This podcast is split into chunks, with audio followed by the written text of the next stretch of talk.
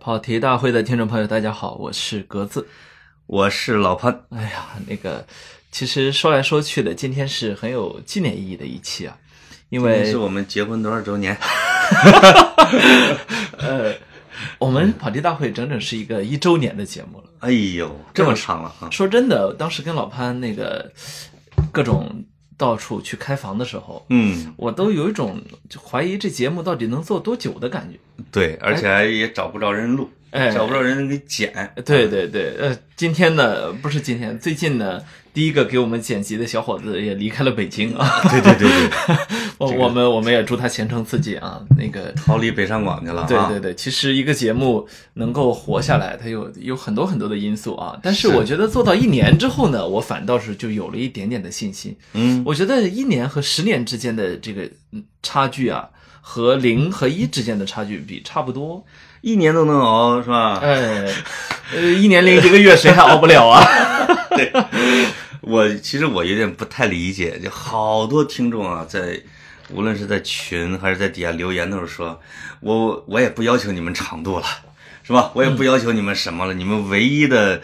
要求，对你们唯一的要求就是能能能做上它个多少年，别断。哎，这个要求真的很低啊！呃，这要求其实一点儿都不低。这个要求首先要求我们俩都健康，其次要求我们俩、话题也要健康。是 吧，对我们俩这个在面对呃十几十亿、几十亿美金的巨大诱惑的时候，是吧？我们能够对分成给比较平均啊。对我能理解的是，听众其实留下了心理阴影，尤其是听， 尤其是听锵锵的听众啊，就是你只要别停，怎么着都行，如果一个节目可以做成锵锵那样，那也就什么也不用说了。那也是二十年。那是二十年，那我觉得听众，跑题要是做成二十年，那你得多，那你得多大岁数了？ 就是我们两个都没有牙齿啊，就那种，就是呃，跑题二十年，我也就半百，哦，呃 是吗？ ？Yes， 你半百，我才这个叫你才耳六百顺吗？嗯我叫耳顺之年吗？呃，一甲子了嘛，是 吧？老夫传你一家子内 力。到时候你把攒的啊，逍遥子对吧？我你逍把遥攒子攒的球衣全部都给我啊了。对对对对，嗯我把遗嘱写好 对对对，啊。所以所以时间啊，这个东西是很很很长的啊。我是觉得一年没问题，两年没问题，三五年其实问题也不大吧。对对，嗯但是三五年之后，你说潘总实现了财务自由，而我已经开始修仙儿，到时候、哦到时候我们俩还能不能够凑一块儿哈？你修仙儿去了？呃，对，我觉得照着目前这个趋势下去，我我离这个呃剃度出家呀，什么、哦什么去冥想中心啊，可能也不是特别这远。个反正是过去你时不时的有的没的，老是把《金刚经》啊、哎什么《华严经》啊之类的给晒出来啊。对对对，啊，就是经常如梦如幻，什么如电如 泡什么的。呃，没有，我当我觉得特别好玩儿。你看，我不是去年采访赫拉利嘛，啊，前一阵儿怎么那视频到处开始又被传播？我说那怎么回事？都各种艾特我，一看内观禅修中心， 然后我说哦，是吗？就各种什么说感谢赫拉利师兄。 我们说，哎呀我在想，哎呀呵，这个你真不知道哪哪块云彩下雨，哪块哪棵树上开花一哦。块儿上过函授是吧？对对 师兄，不是，他嗯们是呃，世界范围之内都是师师兄弟。哦，是这个意思、啊。哎，，对对对，就像咱俩都是道友一 样，都是道友啊。偷东西的吗？呃，那个你小时候偷没三偷道过九龙杯是吧？呃，我我们上初中的时候，经常大半夜的有同学就起床，啊怎么了？哗，一兜子西红柿扔床上，说刚从大棚偷来。哦我们因为我家就住在果园里边，哦就是我们当我们那个小农经济社会，其实跟共产主义社会也差不多。我因为夏天经常在树行子里边睡在那种拉车上，经常半夜啪啪被拍醒了，就是一群我的十来个小朋友 玩伴或者年龄比我大的干嘛去偷瓜去， 就去翻过一条河去外村儿去把那西瓜用床单儿给兜回来，哦，再坐到果园里边给砸开吃，啊就是 所以你们小时候是这种你经历们还是是既当小偷又当吃瓜群众，有的， 对对对对，呃裁判员和运动员一起干是要吧？不是还当守林员哦啊，对，还帮人守杏园呢，是啊嗯别偷自己的。对，就就是光偷人家的是吗？ 对对对对，这种事儿我们也干过，是咱们这节目是一整年对吧？这四年的，差不多是一整年。去年的四月初啊，对对对，啊，就是不啊知生于何年何月，就起码不知道何几日啊，我们就暂定起码这一期我们就暂定它是我们的一周年呗。对，啊呃，没左右有，可能我们的听众比我们更熟悉我们是哪天上线的。也就是从上一个愚人节到这一个愚人节我们整差不整多我们整整这么犯浑了一年。啊，对对，我们愚弄了一年。对，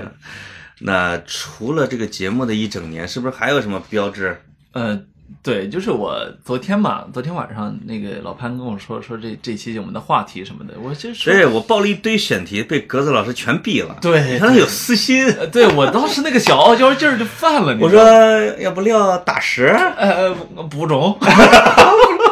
呃，我说要不撂薛啊，晓，不中。 都不都中，不中都不中啊。呃，其实呢是是这样，我那个因为以前的时候好像在哪一期节目里面说过，所以后来你知道前两天好多的听众给我发私信，啊，呃，祝我生日快乐。你才知道自己生日了是吧？ 没有，我说我说其实这也是我的问题，啊就是我我们当地的习惯是过农历的生日，哦，所以导致大家好多听众记的这个公历也是不准确的。 是。嗯另外，在农村过的是虚岁，呃，对，但但是我还是觉得呢，格子吧虚岁可能就三十五了，在我们嗯按我们农村的虚法就对，经常碰上什么，这个孩子刚出生说三岁 了，啊。嗯我经常回村儿的时候，现在就是我一回村儿，我说：“哎，你多大了？”我说：“我多大了？”人家说：“你属啥嘞？”我说：“属龙嘞。”人家说：“咦，孩儿，你可四十五了。” 我去，我就再四舍五入一下就五十了。是是。太嗯伤感了。啊对对对，我那我现在四舍五入以下也是也只是三十，三十呃，对对，啊，这这是个特别，你知道我最近因为这个事儿我都快睡不好了，为什么？呃，自己人到三十古来稀，有什么睡不好的？ 对对，你看我这头发花白什么的，你你只要像我一样保养，也能保养这么好啊。对对对，嗯在我们那儿俗话说，三十岁就是半截入 土了。你比我说的还恐怖 一些。我我说着说着，格子这眼泪可能又好好了。 没有，我我是，所以前两天听众们给我发的私信什么，我都没有去回复过，因为我、嗯我觉得嗯这个是个特别尴尬的一个事情，就是、可能对有些人来说，三十是一个特别好的年龄。对，呃，因为那个春光正好，对吗？然后身体啊、智力啊，然后包括人生经验啊、财务自由啊，是各方面都是由自己的人人生开始由自己来掌控。哦，但另外一方面，你会看到他的叫什么 dark side，就是黑暗的那一面。他比较黑暗的那一面就是你的钱还不够多，嗯，呃，对吧？你抗风险的能力还是不够强。我说对我我是说对大部分人而言啊，对我我我说的不是说非得呃，比如说说我自己的情况，我对是在分析三十岁这个普遍的年龄。你是不是对三十而立有一种误解？就是你觉得三十而立，这个立就得自由了，是吗？那倒不是，我觉得这个三十才认真干活了，你知道呃，吗？我我知道，我我的意思是对于大部前面哎 全是浪的年龄。对于大部分的人来说呢，他到三十时候会发现，哎，好像什么成绩都没取得，嗯，然后好像在一个组织里面还是中低层哦，啊、特别好的能够到中层，但是呢，到了中层也也是个那个三明治的夹心儿嘛，我对吧三十岁的时候已经是编辑 了。有你关关记者都不是， 哎， editor 啊，副科级。呃你们是音贸没有级别，那个 呃刚才说哪儿来着？就是呃，中低层，呃，对中低层，然后呢干活儿是吧？对，碰上一个老板好一点呢，可能干得稍微舒心一点；嗯碰上老板要天天压榨自己呢，还得跟那二十的一个干法，对跟那个二十的一个一个那个社会地位。啊，然后，但是此时此刻，你面临你的，你如果没有结婚，你就会被催婚；你如果没有娃，你就会被催娃；如果是如果你有了有了家庭，有了孩子，你就会被这个呃老婆和孩子给催着往前走，对吧？嗯，即便他们对你很有耐心，但是那一股无形的压力也在你后面。你描述的弄了半天不是自己啊，我在说，我我我是这样一个你人，在是你在说普遍意义上我我是先说普遍意义，再说我。哦，但这是个因为我发现这里边一没有一条符合你，是吧你你的意思我财务自由了你呗？ 我们的广大听众都知道，这个你你打年算把少成名，甘罗十二岁为宰相，我们格子十三岁上清 华，对吧？这些都是成就啊，你是不能把它给作为什么也没有。对我实在是太优秀了。那个就是啊你昨是昨天看《波西米亚狂想曲》里面，啊那个他去那个叫什么 Freddy Freddy Freddy 去告诉他乐队的成员说说说说我说 Yeah I got it，就是我得了癌症。然后嗯乐队三个成员都哭了嘛，说对说说 Freddy you're a legend。然后，然后那个 Freddie 说了一句说了一句，大概意思啊，我记不全了，说嗯 We are legends，是吧？我们都是传奇。对， But but yes, I'm legend，就是我是我我他妈真的是个传奇啊，这种是感觉。是是，这个我更喜欢的是传奇后边那接下来那一句话。尽管你们几个哭得像个小女孩儿，我还是依然爱你们， 是吧呃？这个对特别酷，嗯，嗯嗯，特别酷，特别嗯幽对默。但是呃，当你去面对自己的三十岁的时候，我啊，我说我自己面嗯对我三十岁的时候，我没有这么酷，我特别无端的想起来，当然村上春树这个作家，啊，我不是特别的喜欢他。因哎为呦因为什么呢？你对这个不太喜欢的作家在节目里提了大概有十次我我不，但我我跟你说啊，我提嗯迷蒙次数也很多， 哦，啊，所以这个呃是嗯对吧？所以所以这个不能代表我喜欢，你只能说呢，他是一个你绕不过去的人。对我我为什么说我不是特别喜欢他，但是我还是由衷的希望他得诺奖呢？啊，呃就是我觉得他的水平是在的，作家嗯的影响力也是在的。但是呢，他让我不是特别喜欢的一个点在于，他有的时候不是特别的真诚。就是哦一个作家有没有把心掏出来，你是能够分辨得出来的。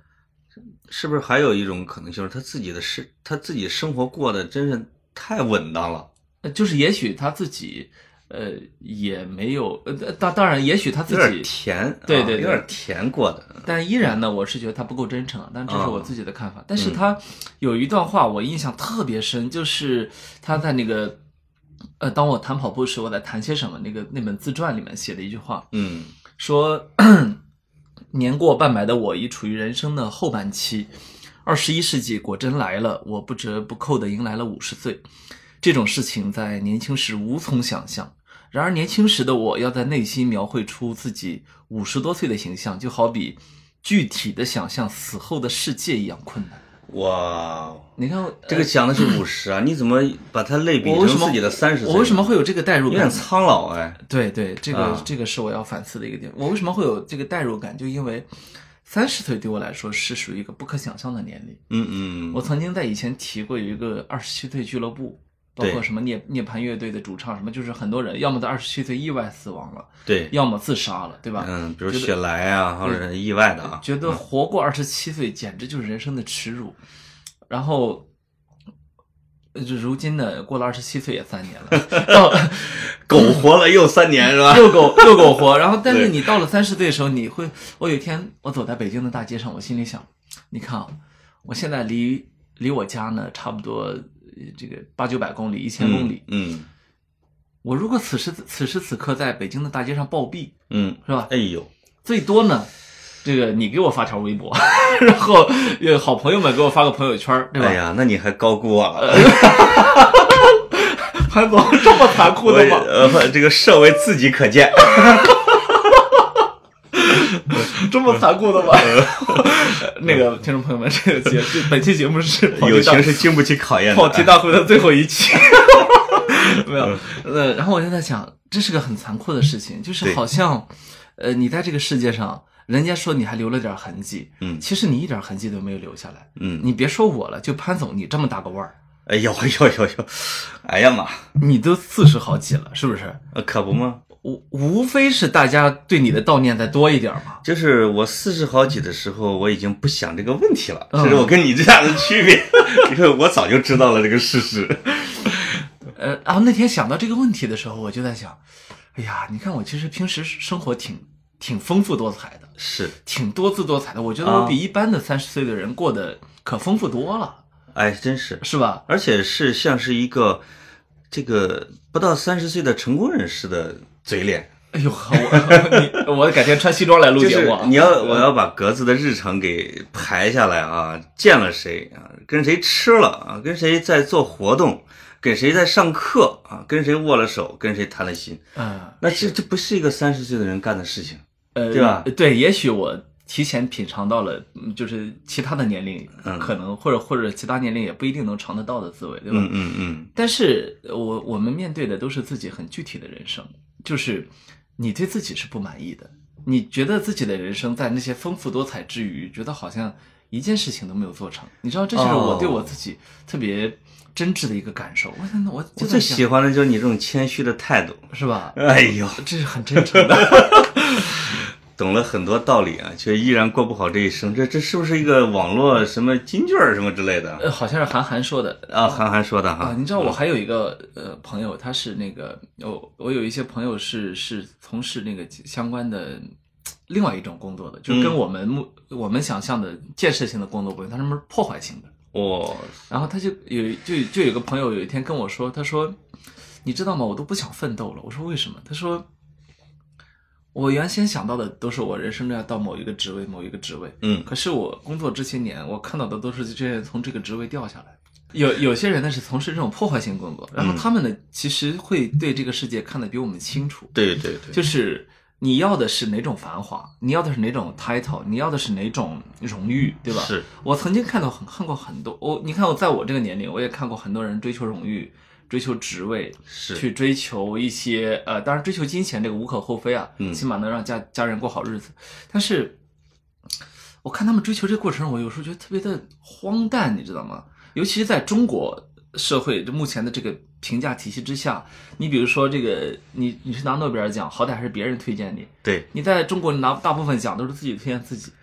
你冲着那个表儿里面填，嗯啊我我具体好在哪儿？啊啊，你啊你知道那感觉吗？那感觉就跟天桥底下挂着一牌子，写着“我能我能和水泥，我能那个切水果，对对我我还能炒菜。对对我对今年春天我想找个一月三千块钱的工，对对对是吧？对对跟这个是一模一样的。我就觉得到了那个特别光鲜的、亮丽的那个场合里面，你觉得那些人还是这样的？我觉得对格子三十岁最好的礼物，应该是让他去干两种职业啊，一个是去干医生，一个是去去殡仪馆工作一段时间。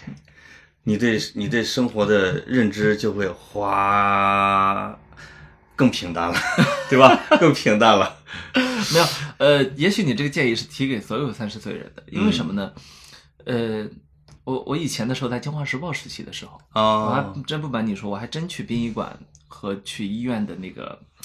就是太平间外去过好几次，嗯嗯包括去过几次跳楼自杀的现场。对哦我对，印象很深，有一次是晚上十点多，忽然就是有一个北京大学多嘛，啊有有一个北京科技大学的一个女生跳了楼，从九楼跳下来。等到我们赶到现场的时候，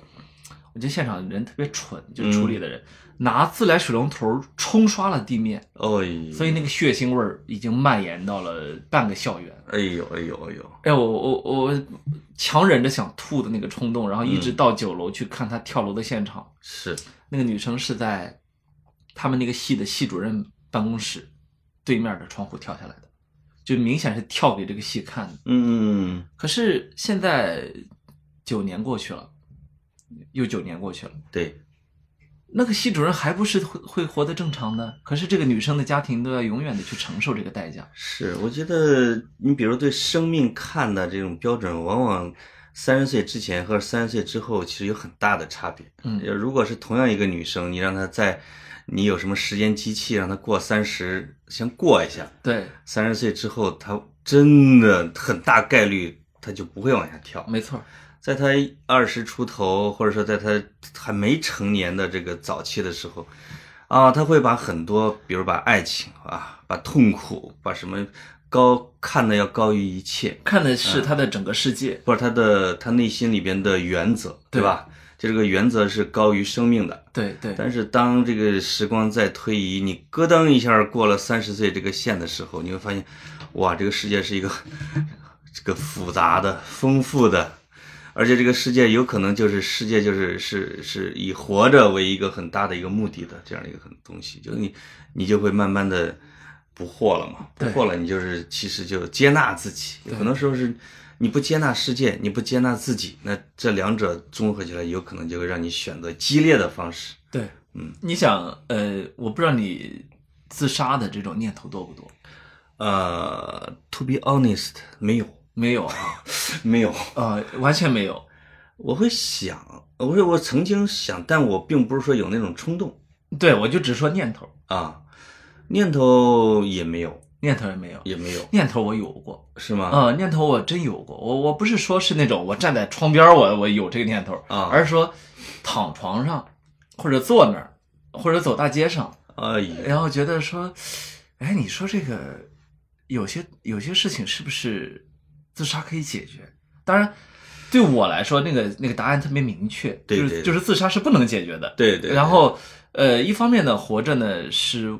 完全为自己，对你你任何的外力，什么外在的苦难、痛苦，外在给你的压力、给你的期许，其实都不是你，嗯，你需要为自己活着，对吧？对你需要为自己去感受这个世界，去再造这个世界，甚至你如果有更大的目标，你想冲出这个世界都没有问题，对你需要为这个而活着。另一方面呢，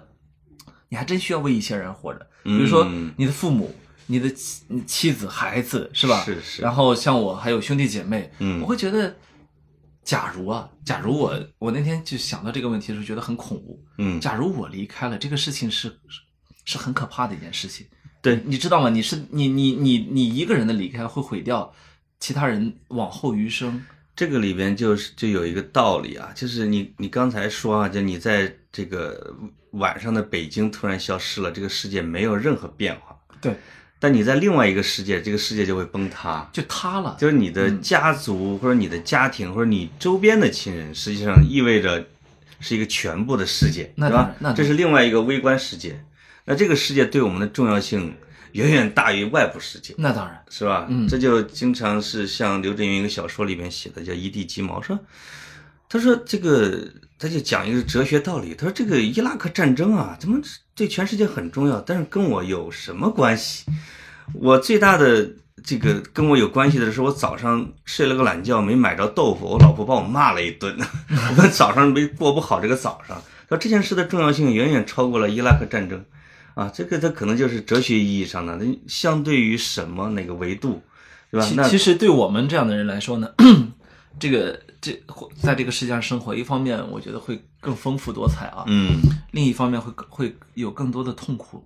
刚才你说了一个啊，我其实启发我了。你说了这个你会有自杀的念头，其实我躺床上的时候不是想自杀的念头，我不止一次的会想说明第二天早上突然间应该醒不来了吧，就是这可能是不是年龄段的有关系。第一个，我可能把我二十多岁那种自杀的念头给忘了， 随着我的年龄的增长，我给忘了。第二个，就是我想的更多的是说，我是会不会嘣儿就没消失了，第二天就不醒了？因为看了生命的消失的次数比较多。对因为我有，因为我们河南的这种原因，一般家里边老人的去世的时候，他都讲究你要在他去世之前赶到，所以就无论我的这个老老娘、老奶奶、我爷爷奶奶啊、父亲，就这些，甚至可能会有这个堂爷爷之类的，就他们去世之前，我经常是在最后的两天的时候是送他们的，哦，就会你就会眼看着生命在微弱、在衰减到最后一声叹气到送别啊，而不管是痛苦的还是安详的，有还或者像我爷爷那种就比较洒脱的。二叔，我们从医院从城里边回到家，二叔就背着他进门儿，他看见那个跨门槛儿开门的动作，问二叔：“哎，到家了吗？”然后二叔说：“到家了。”我爷爷就去世了。哦，啊，就是这这就是圆满的、啊，就一直含着那口气儿等着的。对，嗯就是很圆满的，就是你看了经历了这种生命的生死变化次数多了之后，你就不会想着自杀的这件事儿，因为我永远有一个坚定的信念是，他永远就是。死亡这件事，他不知道在哪个点儿随时会来跟你约会，会来找你，没错急什么，对吧？哎哎你急什么？所以别急着自杀，因为 有可能你比自杀还要早。哎，这个是就是生命是无常的，呃，不不不，我当我去想自杀这个问题的时候，其实跟那个谁，那个加缪在《西西弗的神话》里面，嗯呃，西西加缪有一本哲学书啊叫《西西弗斯的神话》，嗯，是北大的杜小珍翻译的，对，翻译的一般啊，但是加缪他在这个书的一开始他就说，就是对所有的哲学家来说，当然原话我记不太真切了啊，嗯嗯自杀是唯一的真问题。哎，你知道为啥为啥这个是加缪要这么说？当因然为，它是一个存在主义的嘛，对，当然这呃很多人有很多人的解释啊，，对对对，但是好的哲学就是这样，就是千人可以有千面，嗯，到我这儿这一面就是最坏的可能是什么？哎呀妈，哎，这个听众朋友，我听着格子跟我录这节目，今儿有点瘆得 慌啊，这个前半截儿有点儿太暗黑了吧，我嗯去，我呼吸 一下，这两天我会陪着他的，不是，最坏的可能性是什么？好，最坏的可能性是这个样子的，嗯然后没有比这更坏的了。嗯 OK，那你发现说，好像其实就这个行为啊，不但解决不了问题，是它会造成很多新的问 题。所以说，哎，你你你不能去阻止别人去思考啊。当然我，当我去想这个问题的时候呢，对我，我觉得这个问题是有趣的。你让我去实践，那你还不如打死我。你你我宁可被你打死，我也不想自杀。它是有这个问题在这儿。各位，这个刚才听着格子聊这个的话题的时候，我脑海中刚才起了一个幻象啊，就是就是我把自己突然想成了清华大学的校长。清华大学校长呢，我就站在格子面前，你跪下，你跪，你给我背一下清华校训。呃不是你们的校训叫什么？你当我天行健，君子以自强不息。 对对对，要自强不息啊！哎啊哎，不是，你怎么还把我们清华当一私塾看呢？ 校长还可以让学生跪下。你你知道为啥潘吗 总，？你你上的大学是不是在村儿里上？ 因为昨天我带我女儿去看这个，去北京呃中国现代文学馆去看一个现当代作家展，啊，就是他们的书房，还有他们的各种图片，他们少年时代、青年时代，这当然也看到了很多这些二十多岁时代的那些人的照片啊，其中看到了梁启超啊，这个风华正茂的时期的梁启超，我他旁边的老气横秋的康有为，我就给我闺女说，哎呀，这个作为这个五四运动不是这个 戊戊戌变法，或者说叫公车上书的实际的主持者是梁启超。而康有为呢是一个老派，康有为对他的弟子梁启超就是你 跪下，然后拿戒尺去打梁启超啊，在在影视作品里面，在历史里面真的是这样罚跪的哦。嗯然后我我我刚才故意岔开，就是因为格子聊着聊着聊深刻了。哎，啊，咱们咱们的本意啊，不是对跟对听众去分享这么多哎，暗黑，或者说，因为你越深层次会越暗黑啊。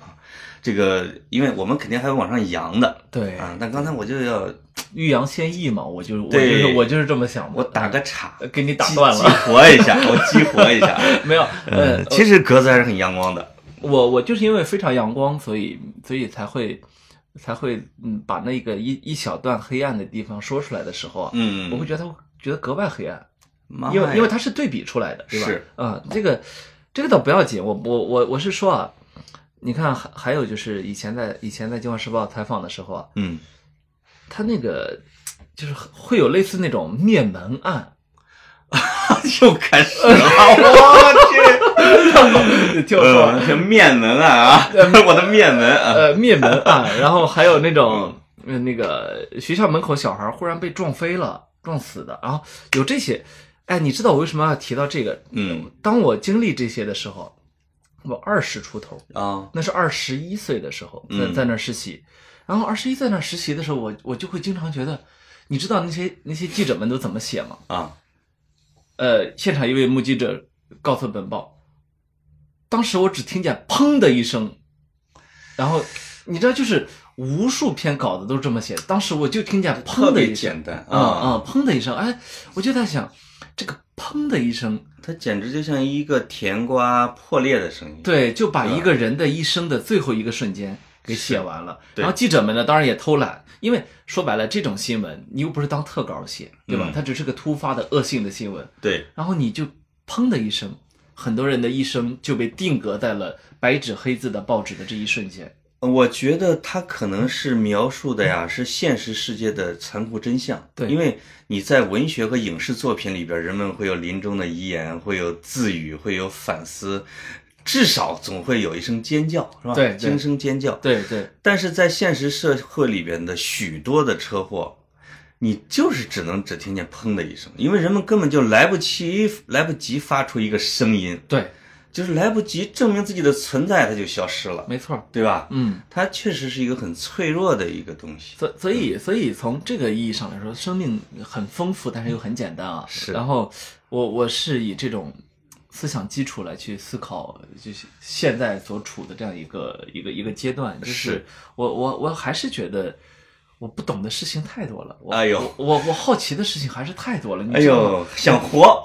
我我前两天我就在想一个问题，嗯，你看我以前是学理科的啊，对，以前学理科的，然后我这这个自从上大学阴差阳错的去了新闻学院之后，我就变成了一个文科生。对，变成一个文科生这么多年来呢，这么多年下来，我那天我就想到一个问题，哎，我其实一直想知道程序员是怎么改变世界的，你知道吗？就是嗯按照我原来的人生轨迹，我是很可能走上那条路的，是，但是我不知道，然后我就去找我一个互联网公司的朋友，我说你告诉我我应该怎么做。他说那你从 Python 开始吧，说相对来说比较简单一点，你你不要学那种太复杂的语言。对，然后我就会有好奇心，说我如果掌握了它会怎么样？就是就很像那个第一次学会了骑自行车是吧？对有了自行车之后，你就可以比你步行快五倍、快十倍。好，然后手里面有了这样一个工具之后会怎么样？就是像类似这样的问题，就会时不时的跳到我脑海中。当然，我自己知道我的主线是什么，对，我的主线显然是写作，然后但显然是在自己把像像个鲸鱼一样把那一口海水吞下去，是吧？然后把海水的绝大部分都排出去，还给大海。嗯但是呢，有一部分留在了自己这里，对变成了自己要长骨骼、长肉的东西，是吧？对，但是你一点都不妨碍，当你比如说今天我要想去学学一点编程的知识的时候，我这一整天就会泡在那里面，是吧？我这一天的时间就会这样过去，哎，就觉得嗯，像这一天天的满足好奇心也挺好。其实我一直好奇一个问题啊，就是文科生和理科生哪个是悲观主义者？我们我我觉得啊，一般人会认为是文科生整天这个思考生命啊，就讲究意义啊， 而且经常会这个这个拷问甚至结束自己。可能文科生这个这个太伤春悲秋，应该是悲观主义者。但是我觉得按照常理啊，应该按照常识，应该是理科生是一个悲观主义者才对，因为他们会明白你一生中是有多少次呼吸，多少次喘气儿，多少个日夜。你你你人这样一个个体，你是地球的多少分之一？地球是宇宙的多少？你最后只有理科生能非常清楚的明白，人是一粒比尘埃还小的东西。想到这个时候，难道不应该是一个很很悲观的一个事情吗？哎，但是理科生很平静，就是其实我不是特别理解这种，因为文科生其实把经常会把自己看成宇宙的中心，而我就理科生就会我觉得淡原定啊因，的我觉得原因，非常简单，嗯就是可以举个举个例子啊，嗯，这个假如我们这个地球从来没有见过大象，然对后从外太空来了一来了一只大象，理科生呢就是那个在玻璃罩子里面研究大象的，他们对可能有五十个人在研究。每个人摸到了象的一部分，嗯比如说他们有的有的人摸到了象的那个脚，有的人摸到了象的鼻子，有对的人摸到了象的尾巴。OK，那这个人他就会如实的记录下来尾巴是什么特性、什么特点，它的生物活性，对，等等，好，但没有一个人知道大象到底长啥样的，嗯，没有一个人愿。而文科生就是那群站在玻璃罩子外面，也乌压压一大群，但是他们整个的看见了大象。哎，我我我有一种这种感觉啊，你这个判断可能有一半儿听众赞同，有一半儿听众反对，因为他们正好是文理科一半儿啊。但是嗯但是我就是我这是解答完你的疑惑。对对对然后另另外一部分就是是我能我觉得听众能听懂的，就是我们国家的教育体系一个非常大的败笔就是文理分科。因为嗯全世界范围之内，你说这个文理分科都只有有限的国家是是是这样去做的，对然后所以会导致我们培养出很多不健全的人，是，呃，纯粹的理科生我们见过很多，是吧？那种纯粹的工具理性，对就带给他的是，呃，我我这么说不知道合不合适啊，带给很多人的是无知。然后很多文科生呢，呃，这个纯粹的只学习文科知识，然后也没有去细细的摸过世界的机理，带给他的是什么？是犬儒，嗯以为自己什么都懂，然后又对这世界放贪，所以就是如果是呃挑他们的负面的一面啊，嗯就是可以形容这两个词。对嗯，他们在，比如他们有他们自己长处的那一面。那理科生他认识世界是科学的，对吧？文科生他认识这个世这个世界可能是美好的，或者说他可能是艺术的。我我是觉得呢，一个人如果从大学毕了业之后，他还把自己主动的归类为文科生或者理科生，我只能说他接受的教育或者说他对自己进行的自我教育是失败的。对呃，我我我我我从来不认为，比如说呃这个什么基因工程啊、天文啊这些问题是理科生的该关心的话题。我也不认为我们的文化制度、我们的社会制度、我们我们的我我们如何去运行我们这个国家是文科生该关心的。这这完全是这完全嗯不能是巨大的误区。不能割裂吧？对对吧？对不能割裂。我觉得你们清华啊是最早的，就是就是就是文理专业最就分科最严重的学校，嗯不能这么同说是，时又是是全国最早的推行通才教育的。这是这因是为有几年你们当年的专还推业大师班儿，我记得我知道文理生都都收的那种。当年的专业大分工啊，是全国范围内的。一九五二年那个我咱那个咱嗯做专的专业大分工最这个好的啊，给大家标识最明显的就是你们学校嘛，对吧？没有，其实各个大学都分了，包括北京大嗯学，包括当时的武汉大学，它那个把一些学院分出来之后，后来变成了华中科技大学、华什么华中师范，就是等等，这个这个历史了解起来很有意思啊。那我我最近看了一个新闻，我觉得特别的气愤，就是清华大学的自主招生嗯，取消了文科类的自主招生。哦，对，啊是的，我就会觉得，第一，我当然知道你的用意是什么，嗯你希望这一切更科学，猫腻更少，对吧？是但是你这等于说，哦，因为这只胳膊多少有点问题，我砍了它。哎，你你知道除了你们清华做了这种改变，北大也做了一个改变吗？北大是因为翟天临事件，我明白，就临时的把他们的这叫什么研究生面试的名额一下缩减成以前的几分之一，呃，很就各觉得貌似哎，今会把今年我们严谨了啊，我们今年严谨各了个各个大学的研究生招考都比过去严肃了很多，是，当然这个跟翟天临这个是密不可分的啊。对对对，对当然这就是是另外一件事儿。我说回我们的主话题，又跑题了。呃，对，刚才啊，我们这个跑的稍微有点远，就是因为格子三十岁生日献礼，你随便说， 因为你哎给你献，但是是这样的，就是我们刚才说了一阵子，啊，我我觉得啊，你可以把它看成一个到三十岁的一个男人，他的焦虑啊，他的一点小迷茫，还有一点面对三十岁马上到来的小慌乱。这格子把生命描述的那么多、那么多、那么多，只不过因为他要马上三十岁了。我们四十多岁的人根本就没什么感 觉，对吧？我们很淡定。哎，你知道我我我我特别讨厌有一种，我我这么说不知道合不合适啊？我特别、啊我特别讨厌讨厌一种听众，啊、哪种听众呢？就是那你就别说了， 这因为这种数如果很大就算了。完事儿。哎呀，我我们这节目啊，都呃你说你喜欢哪一种听众吧目？前目前为止啊，我 你们说你喜欢哪种我们这节听众目吧没有是任何的商业价值， 哎对我还对对我还就能自己自由的说了。哎呀嗯开玩笑啊，我我就说啊，我特别讨厌来教我做人的听众，嗯，你你懂我意思吧？就那是但是也有很多听众是来请教我们如何做人的，那怎么办？嗯他请教我们，那是因为人家他想从我们这儿知道答案，但对我没去请教他呀，啊你知道吗？就是动不动忽然忽然给我来一句，学学你师兄文涛，嗯然后你应该怎么怎么着？哎，文涛特别好，他他是个他是我生我生活中非常重要的一个人，嗯我我认为，然后他是给给了我很多的启发，对，但我不会成为他，你知道吗？就是嗯在我这个年龄，我和二十岁的一个很重大的一个区别就是，我知道我就是我，对然后而且呢，我清晰的知道我既成不了潘总，我也成不了文涛，呃，我你继承不了我的财产是吗？呃，我可以继承你的阿我森纳可以给你写一啊个，阿森纳球衣都给我，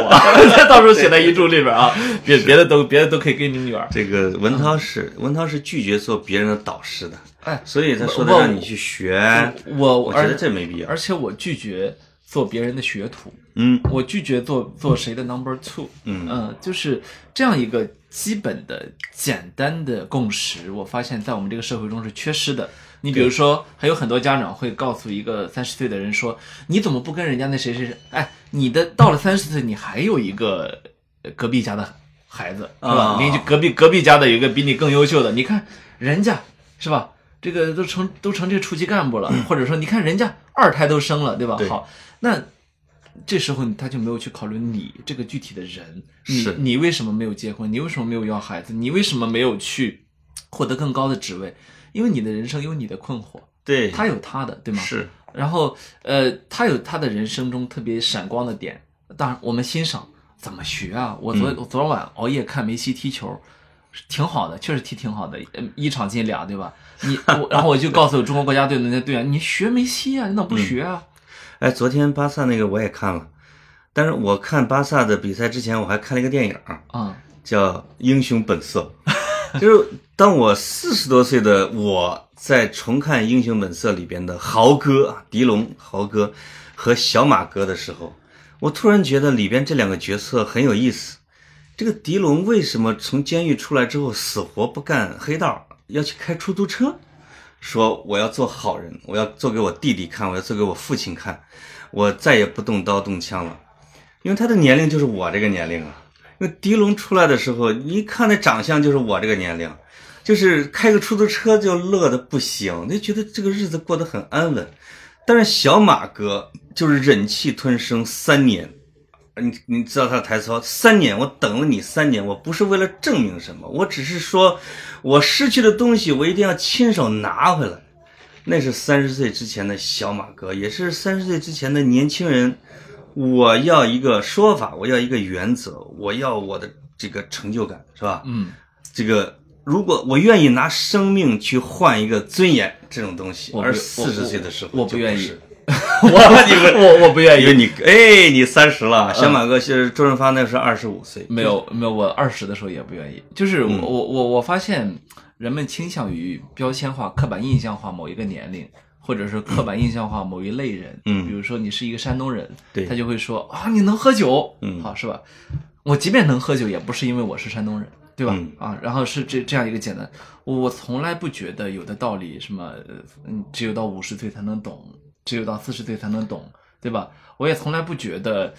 嗯，一种行为方式是四十岁的人的行为方式，我会觉得，嗯，怎么说呢？年龄它会给我带来冲击，但就很像我刚跟你说，就是我像一辆一九八九年诞生的老爷车，哎，你觉得我特别年轻，但是我也开了三十年了。这三十年过程中呢，前半段儿前十几年，哇，那那车越开性能越好，对越开这个越风华正茂。对，然后后来呢，开始出现一些小磨损，对吧？开始出现一些你得去修车厂的事情，嗯嗯，呃，光加油不行，你还得去加机油，哦你你还得去你还得去换玻璃水儿，对吧？对好，开到现在，你说这辆车性能怎么样？性能还不错，按照老爷车的性能呢，还能开几十年。嗯，但是接下来你需要干嘛？需要一直保养。但是对我这辆老爷车和隔壁那辆老爷车，我们俩坏的零件儿、开的方向通通不一样，是是吧？是，有有这样一个，呃我不知道我今天怎么老爱打比方。哎，这个时间啊，就是其实我是我其实想谈一些稍微严肃一点的哈，哎，就是我们总是要给青年一些恬不知耻的建议嘛，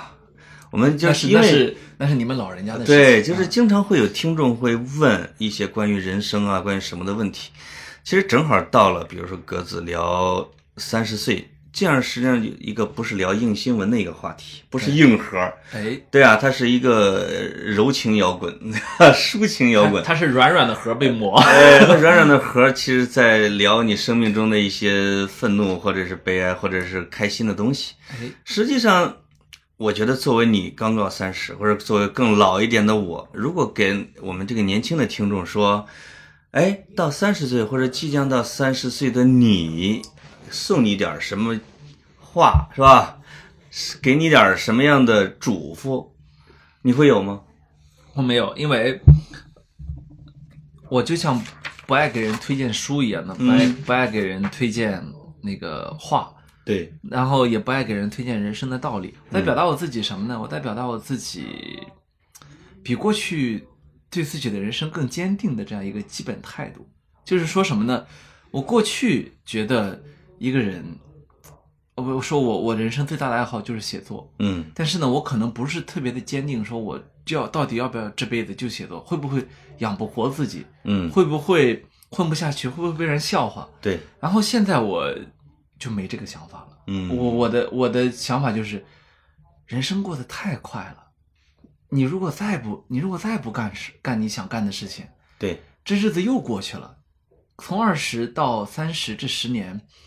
我当时经历了特别多的事情，但是是我不知道为什么它就过去了。我觉得这个感觉是比较恰如其分的这个年龄段儿的啊，就是以前也经常，我也经常建议，有人老老问我建议，说我就说你从你上学、大学毕业二十多岁的这个时候，你就尽情的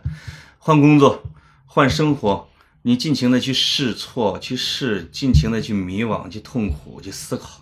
呃不爽了你就换一个，不喜欢你就换一个。对，基本上经过各种试错、各种来回的磨合的时候，到三十岁的时候，其实你对自己的长板、短板、能力，你对自己的方向、路线，是吧？甚至步骤，已经心里边大概有数了，对，自己能做什么和不能做什么，也大概的已经知道了。就是剩下的，我觉得这个车就开始踩油门儿，就顺着一个方向。如果没有出现大的变化，或者行业性的变化，或者什么人生境遇的大变化，你可能就要奔着你的那个人生目标去走了。如果你再像少年时代一直晃的话，这三十多岁再晃，那你可能是个文艺青年，是吧？但是你要是从做事情的角度来说，大致的方向已经稳当了。所以刚才你说的那个说，你已经知道了自己是吧？自己的位置，自己的能做什么样的东西，我觉得这个东西是这个年龄段儿确实是应该做的。而且而且你知道我对我自己一个认知是什么？我知道我可能对我的天赋判断还不准确，就是也许我对自己的下限那个判断不准确，对上限判断也不准确，嗯就是嗯可能我都没摸摸摸到那个门儿呢。就是我既嗯不知道自己的下限在哪儿，也也还不知道自己的上限在哪儿。但你但可能是知道你的兴趣和志向在哪儿。对，但是对吧我但是我知道，无论我的上限多低，我都想去干这件事情。对，就是最终对全人类来说，我这样一个人，他的这个贡献是有限的，嗯但对我个人的人人生来说，他是自足的，嗯他是自乐的，是吧？哎，我我我觉得这个，我那天想到这一点，我就在反思说，这会不会太不积极了点儿？不是，然后我又嗯觉得、没有，我挺积极的，我我对我我对我我对我的人生已经非常非常负责任了。是你看，迄今为止，我觉得我把人生过得，就是倾向于在那个大阶段上是简单化的。简单化呢，就可以给你的那个思维啊，给你的知识留下很大的余地，对吧嗯就是你别把自己的人生弄得就是太太过复杂，一天到晚陷在不同的那个焦虑里面，对吧？对，好，我我我我让我把自己从那里面摘出来，是把很多的空间留给思考，留给去吸收知识。对。我倒觉得我我对我自己没有太多的不满意。我觉得就是咱俩有一些共同的地方，就是这个人生可能是一个叫上升的螺旋。这个螺旋呢，咱们会看到那个 DNA 的啊，它螺旋螺旋，其实它围绕的那个中心点是一个恒定的一个柱，没错是有方向感的。就比如说我，我现在回想我几个成长的节点，比如我初中的时候，我妈会问我说：“儿子，你长大了，你想干什么？”我记得特别清楚，说我长大了要这个流浪天下，嗯，这个“流浪天下”自己这也不知道怎么想的这几个词，我我妈就逢人便说，说我儿说他长大了要要流遍天下， 就就河南话，长大了要溜遍天下，他都不知道这个“流浪”是什么意思啊？然后要他在流你背上给你 用针刺刺了四个字“流流氓天下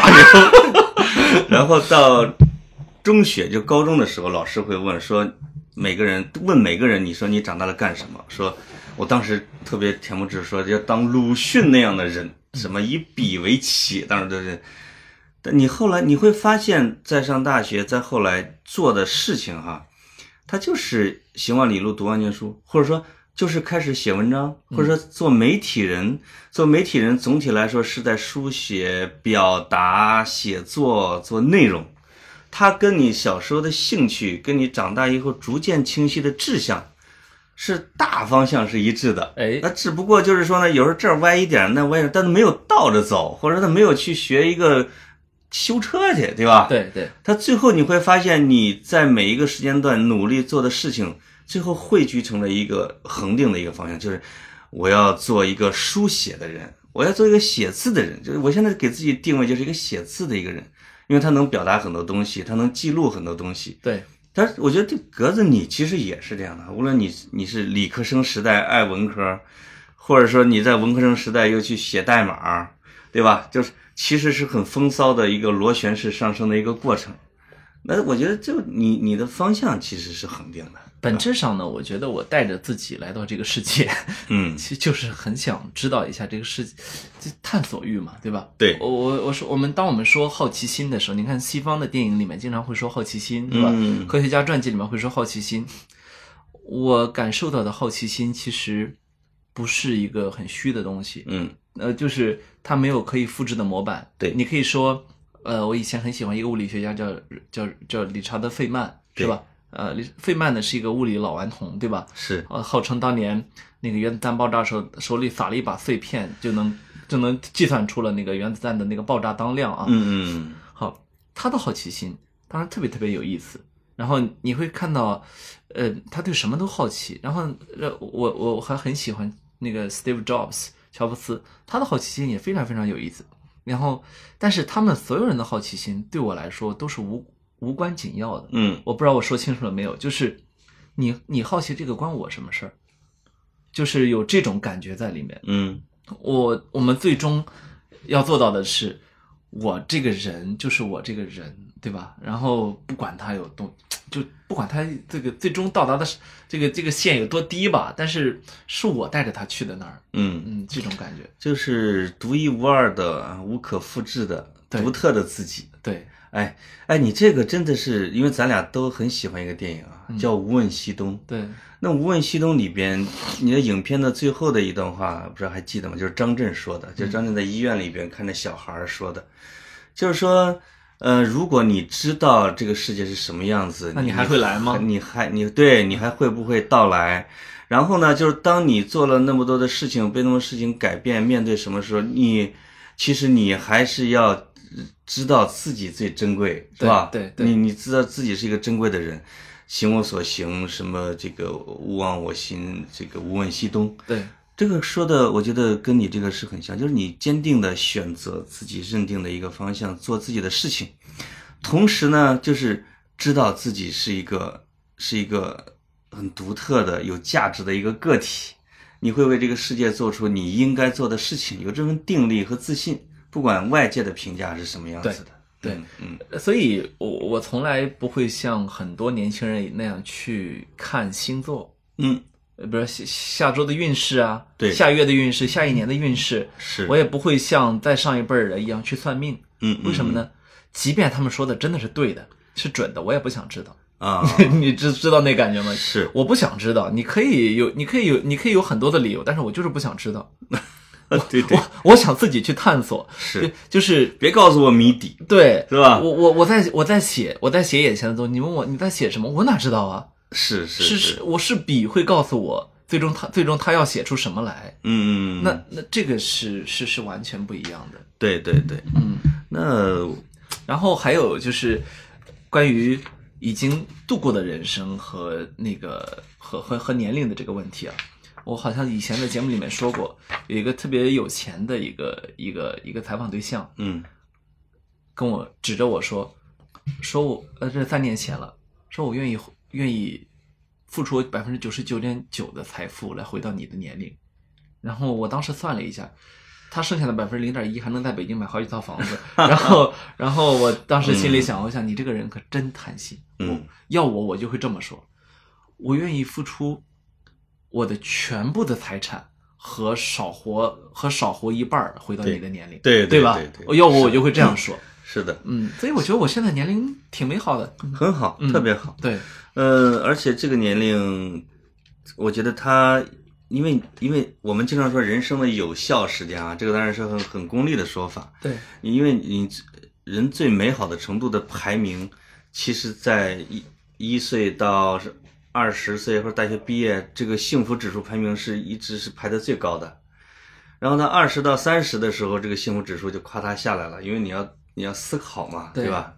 那实际上再往后，你可能又会又会往上升。实际上，为什么说这个年龄段特别好？就你已经经历了最美好的时候，已经经历了你可能人生中比较痛苦的思索的过程，你看清了一条路了，特别好。就是你，你说我这个格子刚才这个聊了很多啊，我就感觉到他是其实对自己的要做的事情，其实已经是笃定的。对吧？对，没有那么多的犹豫，或者说那么那么多的徘徊对啊，什对么，甚至他的所有的话里边都没有说青春这俩字儿， 因为因为只有年轻人才会说青春是什么样，是什么样，没有青春，对吧？对，啊，就是实际上已经，我觉得一个楼梯走到了第二层，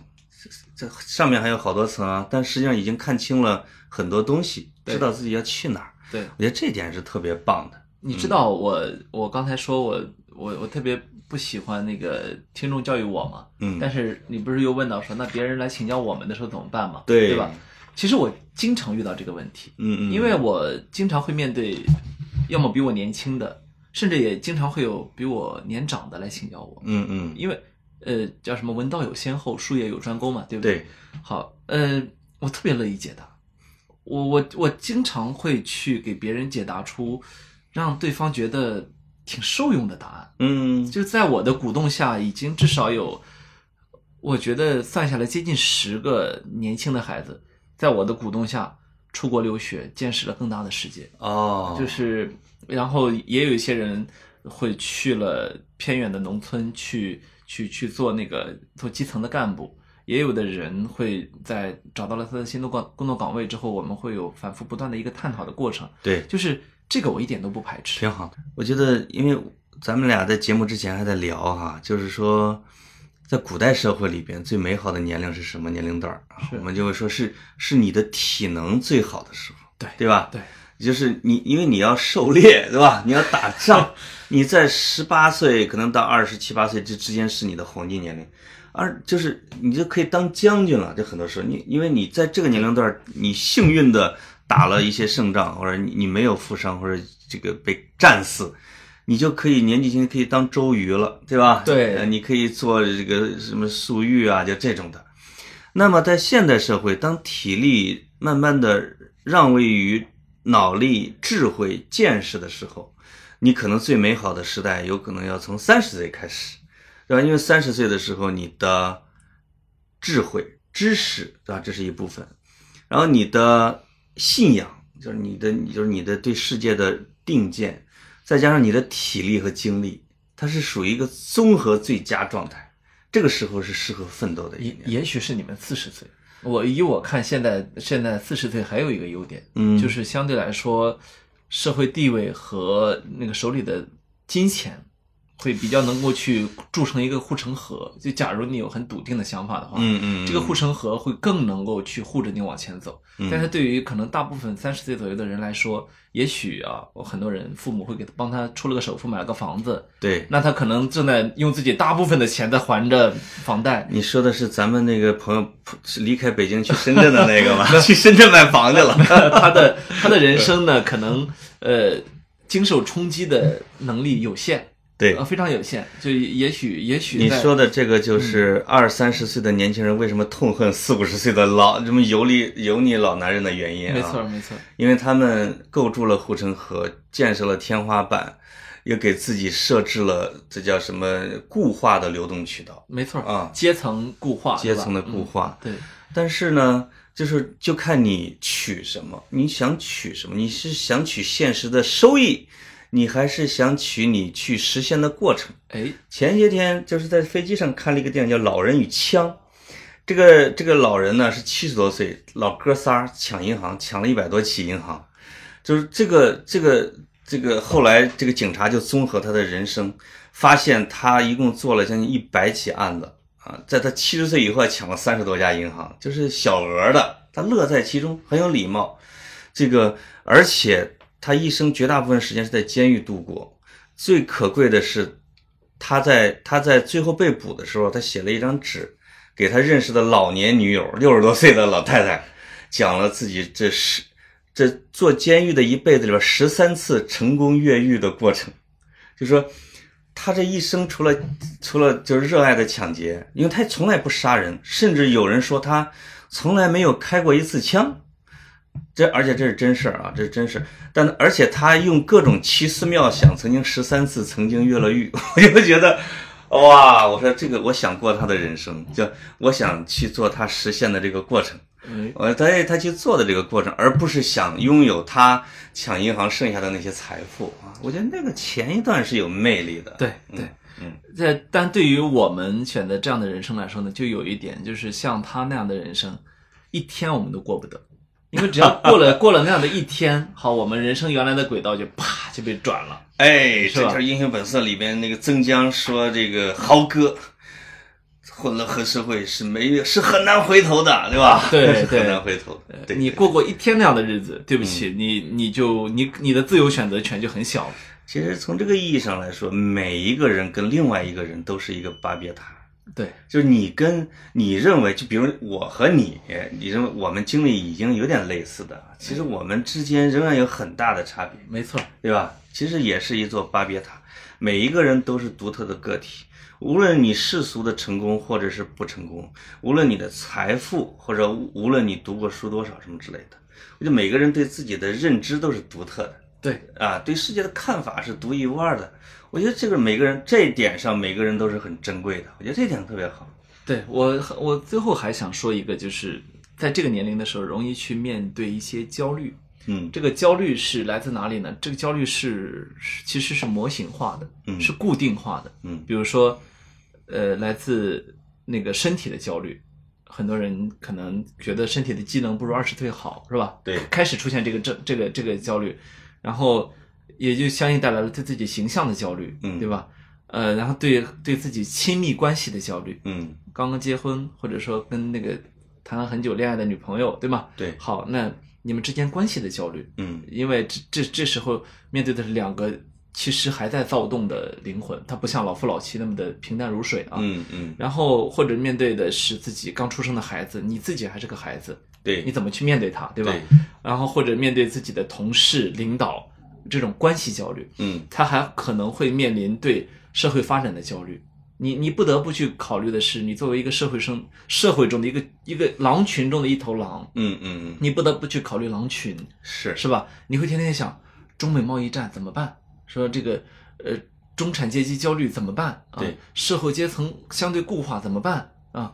这个中接下来的小孩的教育怎怎么分片儿，怎么划区，房价是涨不涨，跌不跌？对对对对嗯医院这儿儿科医生会多吗？会少吗？好，这这些问题，然后你还会去，你还会去面临很多的。因为你需要在这个年龄，你需要开始去成为一棵树，嗯是吧？你开始就要去去硬币其他人，对父母年龄也大了，然后孩子也开始小，是吧？好，那当你面对成为一棵树的时候，你就发现树所经历的风和雨，完全不是你在树底下所能想象的，哎对吧？是好，所有人都在面临着种种的，就是你的困难只有你自己知道，对你的难处只有你自己知道。嗯 OK，这个焦虑该去怎么应对？我那天就想到这个问题的时候，我忽然意识到，嗯为什么在上个世纪的时候，周星周星驰的电影有那么火？因为香港的年轻人眼睁睁的被他给演活了。嗯就是我们面对的就是这个，啊对是不是？就是二十二十五到三十五岁中间，其实呃就是这个三十只是一个分水岭，是吧？那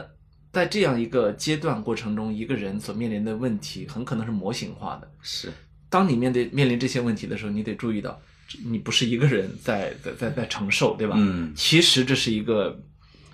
这是这是人类社会交给这个年龄的人类的问题。这个格子说了这些，我突然也也也想到一比喻啊，就是因为这一期是你的三十岁专辑，我觉得听众朋友要珍惜这一期，就要珍惜这一期，因为这里边有大量的信息，甚至是密码，你可以常听常新。 我们我们再也不会谈这个话题。对对对对，我们不会再谈三十岁了，你放心。 嗯，对，我们俩谁也不会再过三十岁 了。对我复盘了一下格子从进入这个录音间到现在的整个的情绪，因为整个的节目是一个情绪流淌的一个过程。这这一期是一个情绪驱动节目啊，就是格子一开始就进来是像一条小溪啊，就是很很很很很安静的流淌，随后就进入了山溪壶口瀑布去了，哗一下就是这个激烈的情绪咆哮。现在我们已经进入了我们河南、山东啊这个几公里宽的黄河的大河面，到了我们东瀛的平静的黄河三角洲了。对，就是静水深流。嗯，哎，就是你对之前的那些东西，其实有了自己的思考、复盘、和解，然后接纳，到最后对自己的三十岁的认识是一个平静的叙述。最后哎，再往前就望洋兴叹。你们老孔夫子就是站在山东望洋兴叹的，逝者如斯夫，不者昼夜。是是，所以我觉得这期节目的情绪流淌的还是特别好哎，袒露了格子的心声啊。哎，他也袒露了潘总这些年来的一个，其实我觉得潘总这儿袒露了也不 少。我袒露我是一个好听众这样的一个角色，没有，我我我们我们其实那个等到哪天啊，我们可以请潘总谈一谈这个人过。人过 人过四十啊，哎，对，这个就像张学友演的那个电影叫《男人四十》啊，呃其实你知道我为什么会在谈这个话题的时候，一开始的时候有一点点的让你觉得不适吗？呃，是不是不是，知道吧？其实是惊奇。我就我现在想，格子发生了什么 没有？格子发生了什么？啊因因为啊，我啊我前两天去参加一参加一好一个很很好的哥们儿的一个一吃了一顿饭，嗯，他四十了，哦，然后 他四十真的的是时一个大新闻。候，他他谈的都是特别的，你懂吗？就是你们你们其实到了中年之后啊，啊，也会有很多的，你知道吗？就是苦恼吗？护城河已有，哦，但是人在护城河里面，其实并没有比我们这些人更更开心、更快乐对对对，是吧那当然了。啊。所以，所以我嗯论幸福指数，我跟你说，啊，四十岁到六十岁之间，你别看就是说这一段是，当然可能是自由度最大的、谋生能力最强的时间段，幸福指数是最整个人生最低的哎。六十以后才夕阳红了，其实才回复一些，哦，因为你的不安全感是吧？哎，你是一定是在这个年龄段是最狠的，因为当你拥有了一些东西了，你就怕失去它。对对对啊那潘总现在跟出来跟我录个节目，都穿着他们公司那文化衫儿。我现在没有护城河， 没有护城河，对对， 我随时可以被穿破。嗯，其实挺好。我我是我们稍微的分析分析，因为我我我觉得我们这个我们这个节目啊，说真的啊，一这不是一年了嘛，嗯，我们俩其实完全没有概念它会持续多长时间。对对，也许哪天录着录着，那个老潘说：“哎呀，我今儿牙疼。”我说：“我今儿感冒。”好，这个节目就自然的停了，对吧？妈呀，这一定心里面多讨厌对方 啊，才会想出这么无聊的题目， 就就一点都不隆重，对吧？对，呃呃，其实一般来说是这样，开始的时候都很隆重，嗯但是结束的时候都不会太隆重，嗯，呃，除非你这个你这个结束是电影的杀青，是吧？是但是我们这嗯，很显然它不是一场电影，它是一是场纪录片。我们说的也不是虚构的故事，而是我们这个自己的人生，是吧？我上上一周在书店做活动的时候，有一个咱们跑题的听众就跑去，他问了一个问题，说你们是怎么录的？事先是怎么准备题目的？我就不小心就泄密了嘛。我说大概可能百分之九十以上的题目是坐这儿之后开始想的， 而且而且我们的框架都是聊出来 的。都是聊出来的啊。所以就是你你看到的跑题是真跑题，不是设计的。所以这个呢，就是很自然的坐这儿开始一个话题，未来也有可能很自然的开始结束一个话题。对，但我们现在可以保证的是，这三五年还是没问题吧？呃，应该说此时此刻此地我没有欺骗你。哎呦呦呦呦！我哎呀，我的脸都红了。 哎，我觉得最后我有个小提议，哎因为你给我推荐过一首歌，哦，咱俩是看这个《波西米亚这个狂想曲》这个哈、对你同时还推荐了另外一首歌，是蝎子乐队主唱唱的，呃，叫什么《The Wind of Change》。 w i n d o w change。呃，咱们的剪辑师在结尾能不能给我们配上一段这样的这个？因为格子讲的这其实一直是变化，生命的变化的历程啊。哎没问配题个配个歌，这期多多文艺这期以这个歌结束了，呃，歌结束，然后咱俩可以能不能配个口哨结束？你会吹那个？我完全可以。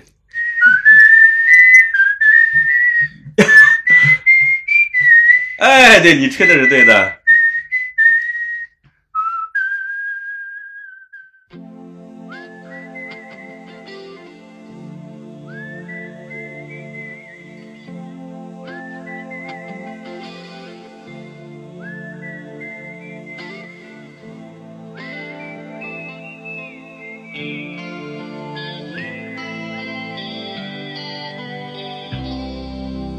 Follow the Moskwa down to Gonky Park, listening to the wind of change.